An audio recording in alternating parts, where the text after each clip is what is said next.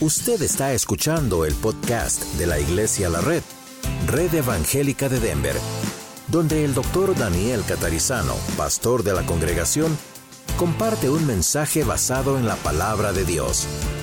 Ahora abra su corazón y permita que en los próximos minutos el Señor le hable y le bendiga. Vamos a abrir nuestras Biblias en Mateo 13, 44, como ustedes ven en las pantallas. Y otra vez, si usted nos visita, no tiene una Biblia, no hay ningún problema. Nosotros le regalamos aquí una Biblia. Esa es nuestra costumbre. Gastamos bastante dinero por año en compra de muchísimas Biblias. No exagero si digo algunos miles de dólares. Cada año donde compramos Biblias para que ustedes tengan aquí para que los que salen a, las calles a veces puedan llevar también allí, para todas las congregaciones, así que es una de las mejores inversiones que podemos hacer con nuestros diezmos y ofrendas, ¿no les parece? Así que si usted nos visita, no tiene una Biblia, no le dé pena o vergüenza, nomás háganos una seña y de atrás los sugieres están viéndole y le traen la Biblia abierta al Mateo 13, 44. ¿Ok?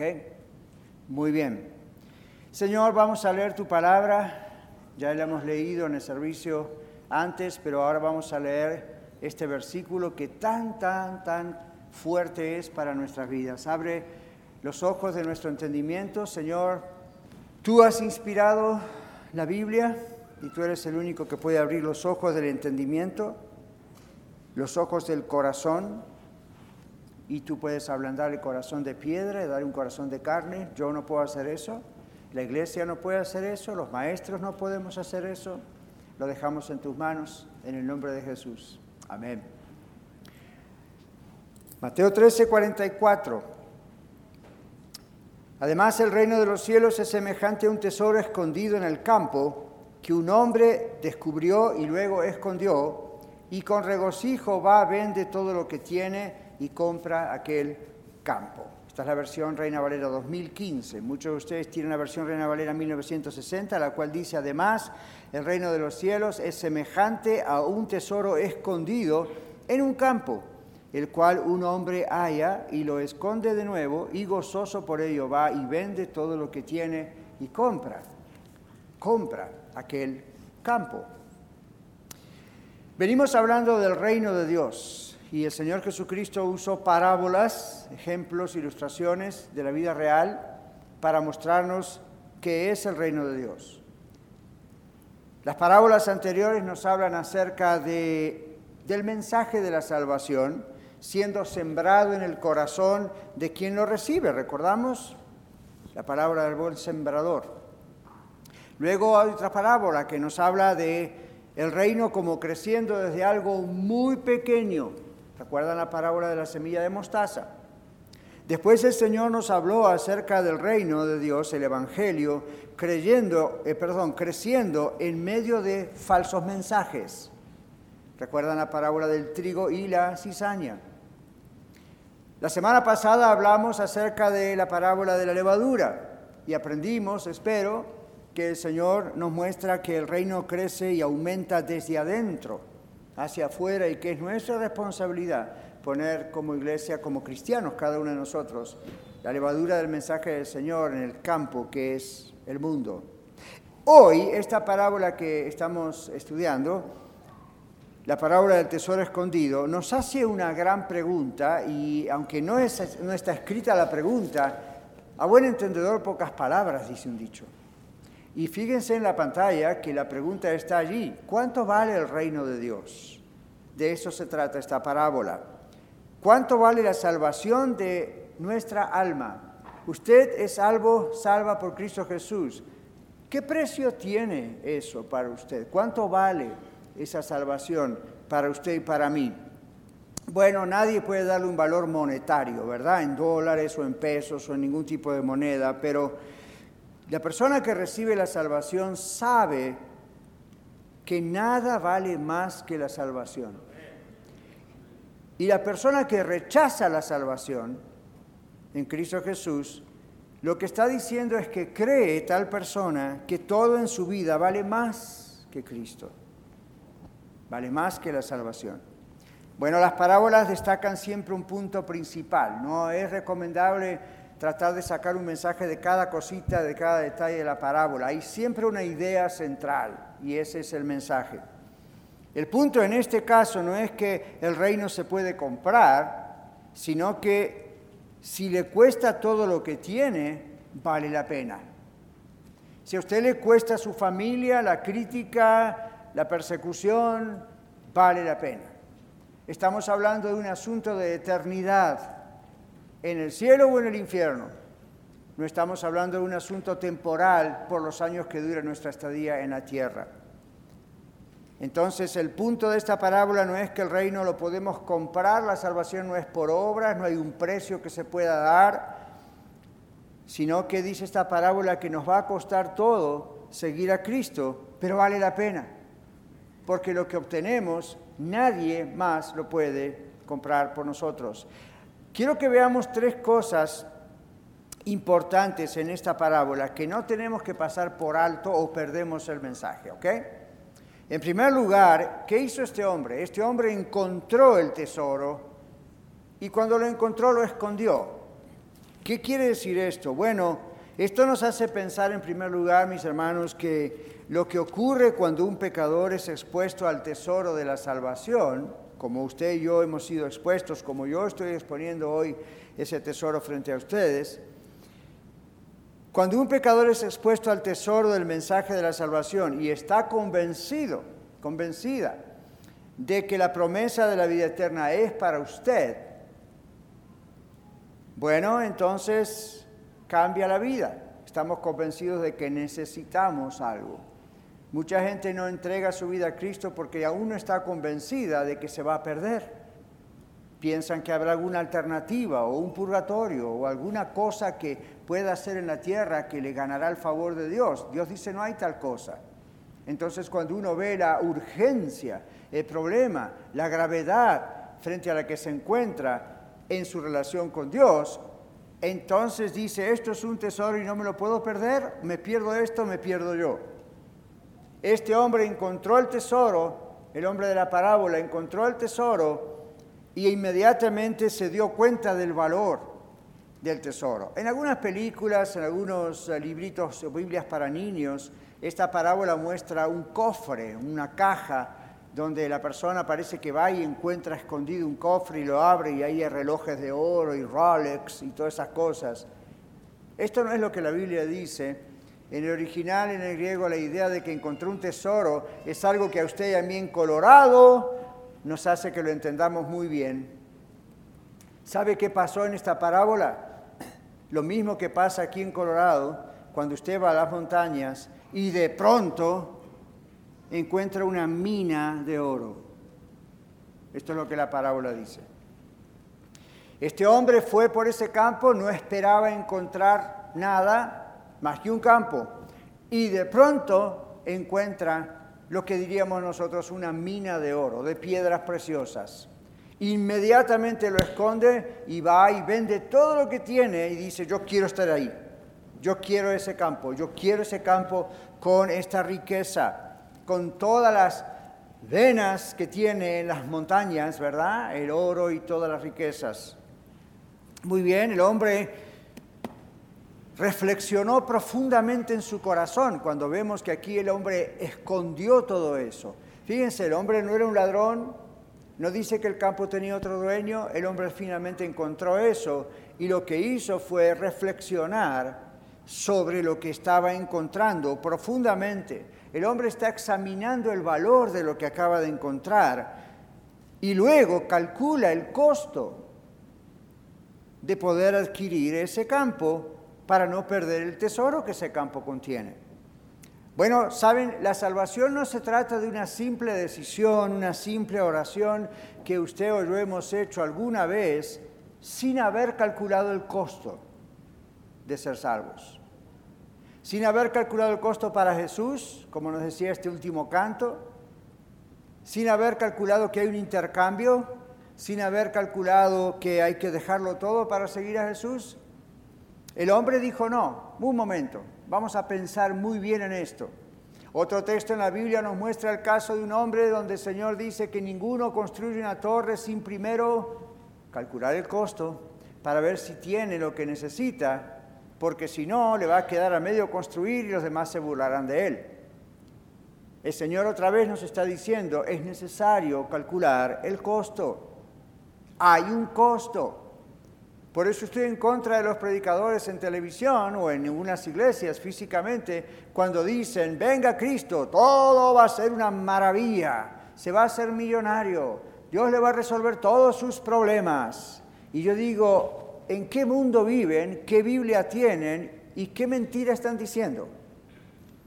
No hay nada mejor que encontrar a Cristo, pero puede venir la persecución. No hay nada mejor que tener la seguridad de la salvación, pero mi familia puede decir no pise más mi casa. No hay nada mejor que ser salvo, pero el diablo va a atacar todo el tiempo. Dios no nos promete un camino lleno de arbolitos con rosas, como vemos aquí en las primaveras a veces en Denver. Dios nos dice, muchas cosas van a ser maravillosas, pero vas a tener una vida que tal vez sea bastante problemática en algún momento de tu vida. Pero sabes que nada se compara a lo que te espera del otro lado. Y nada se compara al gozo de tenerme a mí en tu vida, dice el Señor. No hay gozo que se compare, no hay tristeza que lo entorpezca. El Señor nos ha prometido darnos su gozo y la paz que sobrepasa todo entendimiento. Piense, ¿cuándo necesitamos paz? ¿Por qué necesitamos paz? Porque hay conflicto, porque hay problema, ¿Quién necesita paz cuando vive en paz? Necesitamos paz porque hay conflicto. Necesitamos paz porque hay ataques del enemigo. Necesitamos paz porque este mundo se está yendo al infierno cada vez más rápido. Necesitamos paz. Entonces Dios dice, yo te doy la paz, pero tienes que valorar lo que te voy a dar o mejor no lo tomes. Bueno, la salvación no se trata de una decisión, una oracióncita hecha por ahí en la calle o en una iglesia o en un altar y no darse cuenta lo que uno está haciendo. No es algo que agregamos, la salvación digo, a la lista de las cosas buenas que tenemos en la vida. La salvación no es una lista que agregamos a la lista que, de cosas que nos hacen sentir bien con nosotros mismos. Yo no era tan malo, dice usted, pero ahora que soy cristiano soy mejor. Antes tenía un carro, ahora tengo dos. No, no es así. La salvación requiere decidir dejar el pecado, jugárselas para seguir al Señor Jesucristo. El domingo pasado estábamos después de la reunión hablando con nuestra hermana que estuvo del otro lado de la tierra y en breves palabras decíamos, wow, ellos sí que se juegan la cabeza por ser de Cristo y nosotros acá como, a ver cómo está el aire acondicionado. Ahora, esto no es para crear culpa en nosotros, porque gloria a Dios que tenemos aire acondicionado. Simplemente es para decir, Hemos calculado que de pronto pudiera ocurrir que en este bendito país, el bastión de la libertad de Estados Unidos, de pronto puede haber una persecución. O cuando venga, si viene, vamos a estar haciendo berrinches. Tenemos que calcular que hay un costo. Este hombre en la parábola dijo, ok, yo sé que hay un costo. Estoy reflexionando sobre este costo pero nada es mejor que este tesoro. La otra cosa que hay que ver es que el hombre vendió todo lo que tenía. Esta es una muy buena ilustración, ¿verdad? La del Señor para ilustrar que, y explicar que el pecador que reconoce que está perdido debe renunciar a sus pecados, debe abandonar las compañías de aquellos que siguen agarrándolo para que no se vaya del mundo y debe renunciar a toda esperanza de salvación a través de sus propios esfuerzos o de su propia justicia. El pecador que reconoce que está perdido se va a desprender de cualquier cosa, grande o pequeña, que le impida obtener en su corazón el tesoro que encontró. No le importa perderlo todo con tal de ganar a Cristo. En tercer lugar, fíjense la actitud del hombre. El hombre hizo esto con mucho gozo, dice el Señor. Halló el tesoro, dice, y lo escondió. Reflexionó sobre esto. Y luego dice, con regocijo va. Ahora, quiero que entiendan esto. La palabra regocijo aquí, gozo en el griego, no es simplemente un gran gozo porque México le ganó a Estados Unidos o le puede ganar esta noche ¿Sí? El gran gozo aquí en griego es un gozo, de ese gozo como si, imagine este hombre saltando por todas las calles, saltando, la gente lo ha dicho, este loco, ¿qué le pasa? Y este hombre estaba gritando, saltando y haciendo toda una escena de alegría y de gozo porque nunca en su vida recibió una noticia tan grande, nadie le produjo un gozo tan tremendo. Ese es el gozo. No fue simplemente Gracias Dios, gloria a Dios. A mí este fue un gozo de esos gozos, donde nada puede producirnos esa reacción de gozo tan grande. El gozo de descubrir que esta salvación es exactamente lo que él necesitaba, lo que requería para ser salvo, lo que lo hará hoy y en el futuro eternamente feliz ese gozo le produjo vender todo lo que tiene sin pensar, me da pena venderlo. Hay gente que me ha dicho eso, pastor, me tengo que deshacer de algunos ídolos, me tengo que deshacer de aquello de lo otro. Y yo les digo, bueno, depende de cuánto usted valore su salvación. Si todo eso es más importante, evidentemente deshágase de todo. Este hombre no se deshizo de las posesiones que tenía para tener dinero y comprar este tesoro, este campo, eh, y, no lo hizo con pena. Oh, man, yo sé, esto es lo que necesito, pero ay, cómo me, me da, ah, me da No, él no le importó. ¿Sabe, ¿Sabe cuál es la diferencia? La valoración de una cosa sobre la otra. Esta parábola nos dice, es más valioso el reino de Dios, la salvación, tener a Cristo, que cualquier otra cosa. Este hombre no adquirió una propiedad más de la que ya tenía. Este hombre vendió todo lo que tenía. Este hombre dejó todo para adquirir una sola cosa. ¿Se dio cuenta? Lo dejó todo por una sola cosa. Pero esa cosa era el tesoro más preciado para su vida. Su vida iba a cambiar completamente con este tesoro. El hombre no solo compró más tarde el mapa que le mostró dónde estaba el tesoro. Este es el mapa, la Biblia. Pero el hombre no se conformó con solo comprar la Biblia y decir, ahora sí soy cristiano, ¿ok? El hombre no solo se conformó con el mapa, el hombre dijo, voy a comprar el tesoro que este mapa me mostró. O aun cuando lo encontré antes sin el mapa, ahora que el mapa me dice dónde está, bendito sea el mapa, pero voy a comprar este tesoro. El gozo que le dio a este hombre encontrar el tesoro fue lo que le hizo valorarlo más que todo lo que este hombre poseía. Fíjense que no era un hombre que le sobraba, era un hombre que dijo, tengo que vender algo para tener esto mejor. Evidentemente el hombre se dio cuenta que aún no tenía gozo así en su vida. Presta atención a esto. ¿Qué pasa con el gozo? Aquí es la clave. El hombre se dio cuenta que comparando todo lo que tenía en su vida, nada de eso le daba tanto gozo como el gozo que le dio encontrar este tesoro. Y por eso fue tan sabio en hacer la mejor inversión. Saben que en una ocasión un joven rico encontró al Señor Jesús. Muchos de ustedes conocen esto, ¿verdad? Y el hombre encontró al Señor Jesús y le pregunta, Señor Jesús, ¿qué debo hacer para ser salvo? ¿Qué debo hacer para heredar el reino, la vida eterna? Y Jesús le responde algo, pero este hombre pensó, bueno, tal vez en todas las buenas obras que puedo hacer usando mis riquezas. O tal vez como Dios consideraría una buena razón al ser tan generoso con los demás, habrá pensado, bueno, ahí hay una buena razón para que Dios considere la posibilidad de salvarme y dejarme entrar en el cielo y librarme de la condenación. Ahora, ¿cuántos de ustedes saben que el Señor Jesús conoce nuestros corazones? El Señor conoció el corazón de este hombre, de este joven, lo respetó, pero conociendo el corazón le dice a este joven, ok, anda y vende todo lo que tienes, dale a los pobres y tendrás tesoro en el cielo. Y la Biblia dice que se fue triste porque tenía mucha posesión. ¿Recuerdan eso, verdad?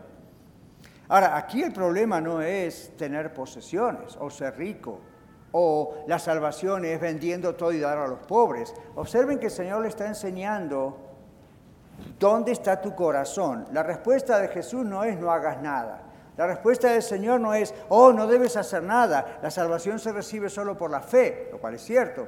Pero el Señor no le dijo eso. El Señor le dice, en otras palabras, mira, tienes que cambiar de tesoro. Tu corazón está en tus posesiones. Tu riqueza no es el problema, sino cómo estas riquezas poseen tu corazón. Ese es el problema. Tus riquezas te dan mucho gozo, tus riquezas te dan la capacidad de hacer muchas cosas buenas. ¡Qué bien! Pero eres capaz de renunciar al poder de tus posesiones. ¿Ven? Eres capaz de renunciar a esto que te posee con tanto poder para poder entonces seguirme a mí, conocer un gozo millones de veces mayor de lo que hasta ahora has conocido con estas riquezas. Sígueme y yo voy a sanar tu corazón y vas a encontrar un gozo que nada en el mundo te puede dar. Ni las riquezas, ni el ser generoso con tus riquezas.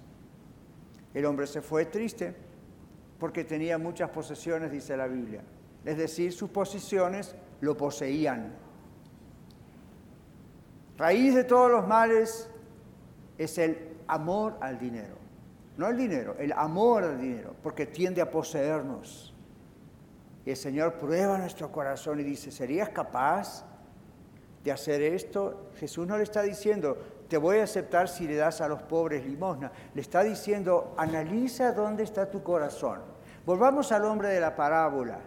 Cuando el hombre encuentra el tesoro, lo encuentra, no lo está buscando en este caso, lo está encontrando, tuvo que haber analizado en algún momento qué tanto vale este tesoro para dejar mis otros tesoros, deshacerme de ellos y obtener esto, porque tiene más valor. Bueno, el reino de Dios es tan valioso que perder todo en la tierra, pero obtener el reino es la mejor inversión que podemos hacer. Y la única cosa que puede llegarnos a llenar de un gozo sin medida y difícil de explicar es el Evangelio. Este es el punto principal de esta parábola, no se lo pierda, este es el punto principal. Nadie puede quitar el gozo de la salvación escondida en lo más profundo de nuestra alma. El hombre reconoció que había una condición en cuarto lugar y último. Había una condición. Hermoso el tesoro, precioso. Quizás se habrá imaginado todo lo que podía hacer, pero había una condición. La condición fue valorar el tesoro más que cualquier otra cosa. Esa era la condición. El objetivo de vender todo en esta parábola era simplemente mostrar dónde está el corazón de este hombre. En Mateo 6, 21 el Señor Jesucristo dije, dice, donde esté vuestro tesoro, allí estará vuestro corazón. ¿Saben mis hermanos? El corazón sigue al tesoro, el tesoro no sigue al corazón. El corazón, las intenciones, el amor por algo sigue a lo que es más importante para nosotros en la vida, no es al revés. El corazón sigue al tesoro, donde esté vuestro tesoro, bueno, ahí va a estar vuestro corazón. Mateo 6, 21. Si su corazón ha de tener el reino sobre todas las cosas, entonces a Dios le place dárselo. Dios solamente otorga la salvación a aquellos que quieren desesperadamente tener la salvación, porque saben que no hay nada mejor. En Lucas capítulo 12, verso 32, ¿saben qué dice? Jesús dice, no temáis, manada pequeña, porque a vuestro Padre, escuche esto, le ha placido daros el reino. No está bueno, ni modo, lo tengo que salvar. No, está Dios, quiero salvarte, quiero salvarte, acéptalo. Esa es la cosa. Entonces, como un niño, uno acepta la salvación. En esta parábola el hombre vende todo lo que tiene para obtener el reino. ¿Qué me dicen de Filipenses 3, 7 y 8? El apóstol Pablo dice, por amor de Cristo lo he perdido, todo lo tengo por estiércol, en la palabra, lo tengo por basura, para ganar a Cristo. ¿Qué significa? ¿Que Pablo dejó de ser aquel fariseo y Pablo dejó de ser aquel hombre importante y educado porque entonces así va a ser salvo? No, está diciendo, en la balanza no me importa dejar todo mi background, sus pecados, sus problemas, pero también sus virtudes y todo lo que yo era grande, no me importa tirarlo a la basura, ahora tengo a Cristo, nada se compara con el valor de Cristo. Esa es la actitud. Así que en ambos casos, tanto en el hombre de la parábola, que vende todo para obtener el campo con el tesoro, como en el caso del apóstol Pablo, que dice, yo sufro la pérdida de todo con tal de ganar a Cristo. Ahí no está diciendo Pablo de ganar la salvación, sino de estar en la relación correcta con Cristo. En ambos casos el reino de Dios está triunfando y triunfó sobre cualquier impedimento que uno como ser humano pone para recibirlo. ¿Por qué? Porque valoramos este tesoro más importante que cualquier otra cosa. Es un tesoro que no podemos ganar, no podemos merecer, no podemos comprar, no es por obras para que nadie se gloríe. Recibimos la salvación como un niño pobre. ¿Alguna vez han visto un niño pobre? Por supuesto que sí, si no, no están en este planeta, ¿verdad?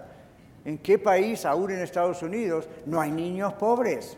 Por supuesto, en su barrio seguro que pueden haber niños pobres en el mío también.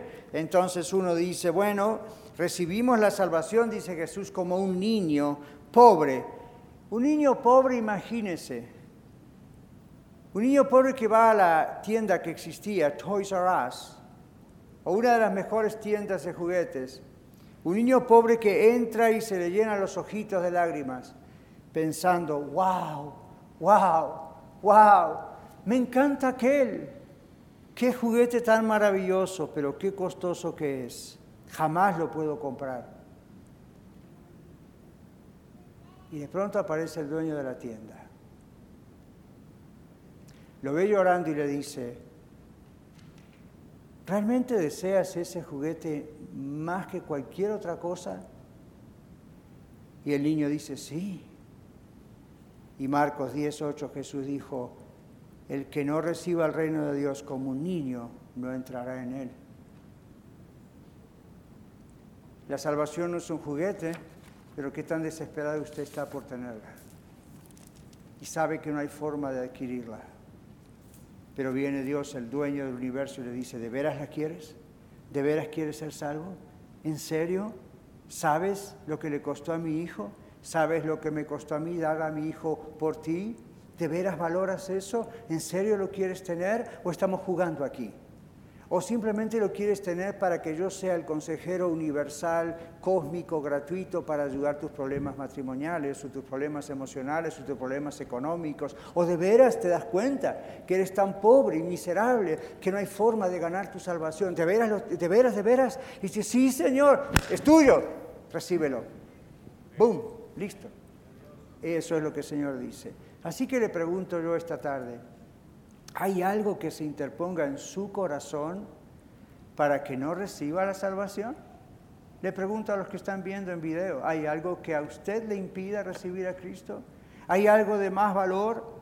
Saben, el tesoro no se renta, el tesoro no se alquila, el tesoro no se puede pedir prestado, solo se puede comprar en la parábola. ¿Qué significa esto? Se necesita un intercambio de valores. Dios puso el tesoro en el campo, Él lo compró con su sangre. Algunos se enteraron, pero no le dieron importancia porque creyeron que no lo necesitaban. Otros creyeron que era un hermoso tesoro, pero amaron más sus propios tesoros.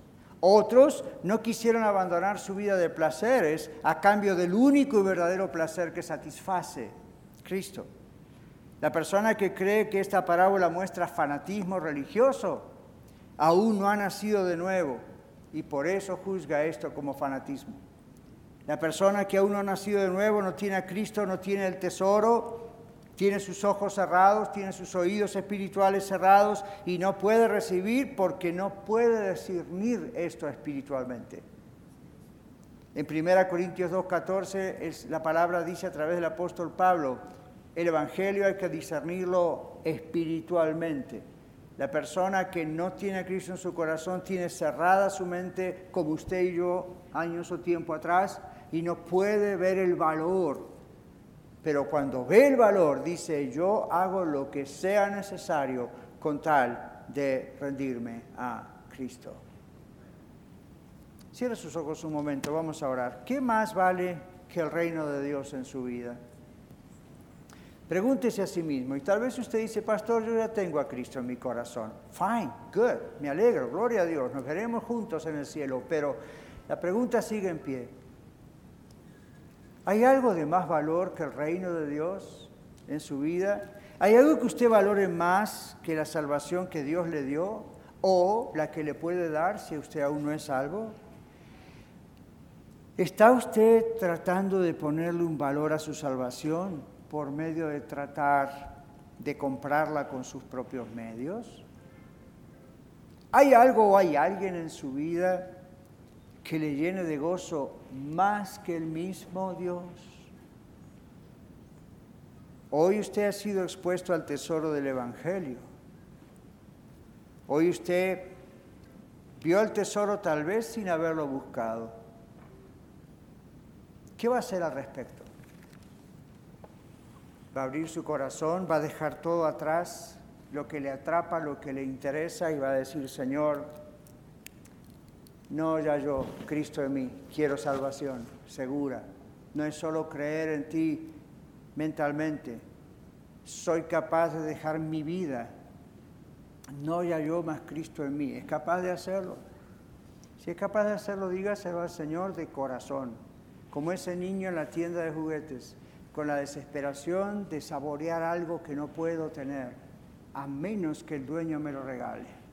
Y Dios dice, no te lo mereces para nada, como nadie lo merece. No hay justo ni aún uno. Pero sabes qué? Por amor yo vine para dártelo.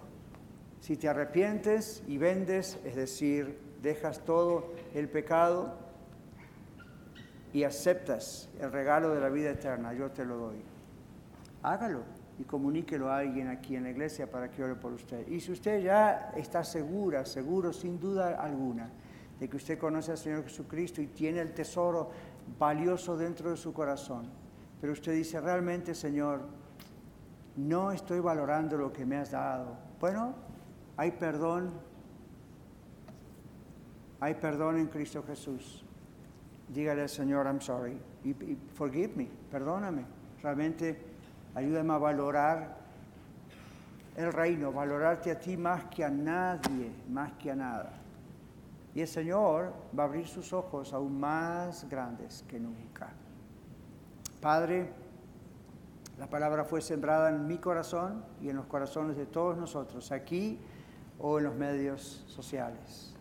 Señor, confío y confiamos juntos como iglesia que tú harás lo que tienes que hacer y que más personas aceptarán entrar en tu reino, porque tú los has aceptado en tu reino cuando ellos han dicho, hasta aquí, a partir de hoy, me deshago de todo lo que me impide y vengo a ti. Gracias, Padre, en el nombre de Jesús. Muchas gracias por escuchar el mensaje de hoy. Si tiene alguna pregunta en cuanto a su relación personal con el Señor Jesucristo o está buscando unirse a la familia de la Iglesia La Red, por favor no duden en contactarse con nosotros.